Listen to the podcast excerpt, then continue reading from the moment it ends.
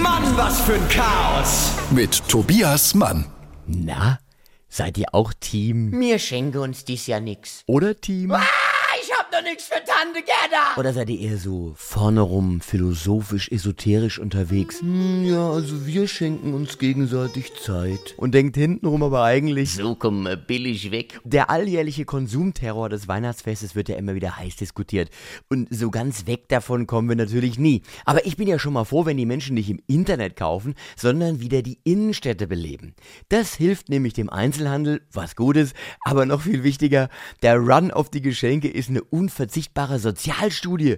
Ja, nix sagt doch so viel über uns als Gesellschaft aus, wie wenn sich zwei Einkäufer mit Nikolausmützen auf dem Kopf und Porzellanengeln in der Hand am Selbstverpackungstisch im Kaufhaus darüber streiten, wer jetzt verdammt nochmal zuerst dran war. Das Rentierpapier war mein. Nee, das war meins! Gib's her, du dummes Arsch! Und über die Lautsprecher läuft Stille Nacht. Es weihnachtet sehr. möchte man da fast als bedrohliche Aussage verstehen. Wenn sich Menschentrauben mit zombiehaftem Gesichtsausdruck durch die Fußgängerzonen schieben. Ich kaufe einen Gutschein. Wird dann der verzweifelte Vater auf der Suche nach einem Geschenk für den Sprössling quasi zum Walking Dead.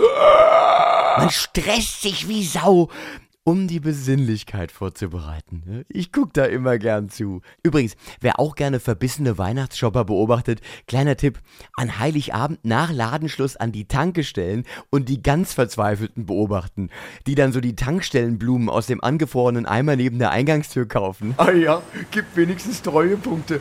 Verrückt, ne? Wobei, da fällt mir ein, ich habe auch noch nichts. Ich muss los, ich muss los. Ich habe noch nichts für Tante Gerda. Ah!